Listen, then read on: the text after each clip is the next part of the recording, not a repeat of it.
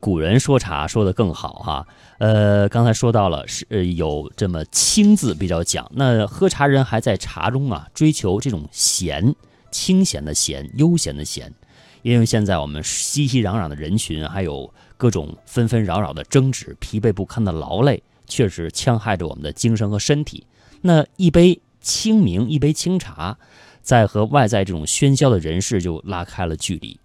大家是不是自己喝茶的时候也会做到心里非常的清静？反正我是这样的啊。你看我现在是用那个小小铁壶，嗯啊来现烧茶。其实，在清洗茶具的过程当中，和在哎点开那个火炉啊，倒上山泉水也好，或者是纯净水也好，这个过程当中啊，这个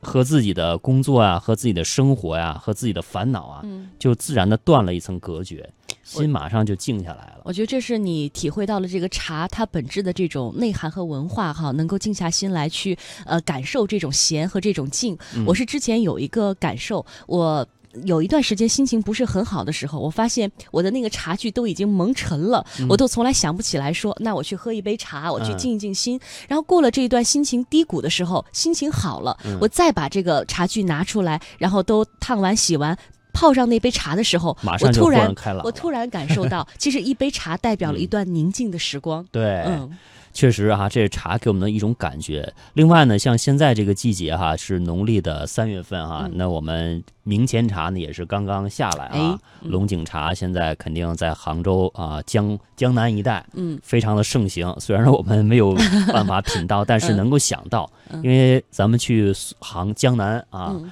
去出差的时候喝过龙井茶。那喝龙井茶呢，就不像咱们喝普洱啊、喝岩茶啊，或者喝功夫茶那种感觉，需要拿玻璃杯没错。啊来泡。嗯那玻璃杯，你其实你开水一冲，它茶自然就慢慢漂浮起来，嗯然后再经过一段时间呢，它慢慢又沉淀下去，它一一升啊一降啊，呃，自然就给我们心灵带来了这种高低起伏的变化。嗯，你虽然我们没有办法去这个现在这个季节去江南，嗯但是我看有朋友发的朋友圈，嗯就是泡了一杯龙井，嗯然后就是绿绿的在玻璃杯里边，嗯然后他配了一行字：“嗯江南春已到。”哎呀，这感觉真好。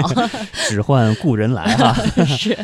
好，我们刚才说到了清和咸，其实呢，茶还有一个静啊，讲究一个静字。民间有敬茶的习俗，你看客人来了，无论他是渴还是不渴，都得给人泡上一杯茶，表达的就是我们的一份敬心、尊敬的心啊。一杯香茶可以暂且留住客人，那喝着这盏茶，大家会觉得神清气爽。文人呢是以寒夜客来，客来这个以茶当酒啊为盛境。有的地方还流行这个迎客、留客、祝福这三道茶的习俗。那在敬茶当中，也体现出我们中国人好客的传统，也体现出了待客敬心的这种精神。那像我这个还记得啊，印象很深刻嗯。我结婚的时候嗯啊，就喝了三道茶嗯啊，敬父母啊，啊。这个这当时虽然说，嗯，突然的一种仪式哈、嗯因为之前没有沟通过这个过程，嗯但是突然来到了这个仪式上，有了这个过程之后啊，哎，感觉到，呃，真的是以茶敬父母啊，这个过程让我感觉到这个中华传统文化和茶在这个地方这个时点结缘了，以嗯后对茶呢就更加尊敬了一份他的心态。形式是会强化内容的，那种仪式感让人会心生一些敬畏。对对对，嗯哎，所以说这茶呀，确实哈给我们带来了很多的文化。那下面时间呢，我们就稍微的轻松一下哈，一首中国茶歌曲过后呢，我们继续来和大家聊聊茶。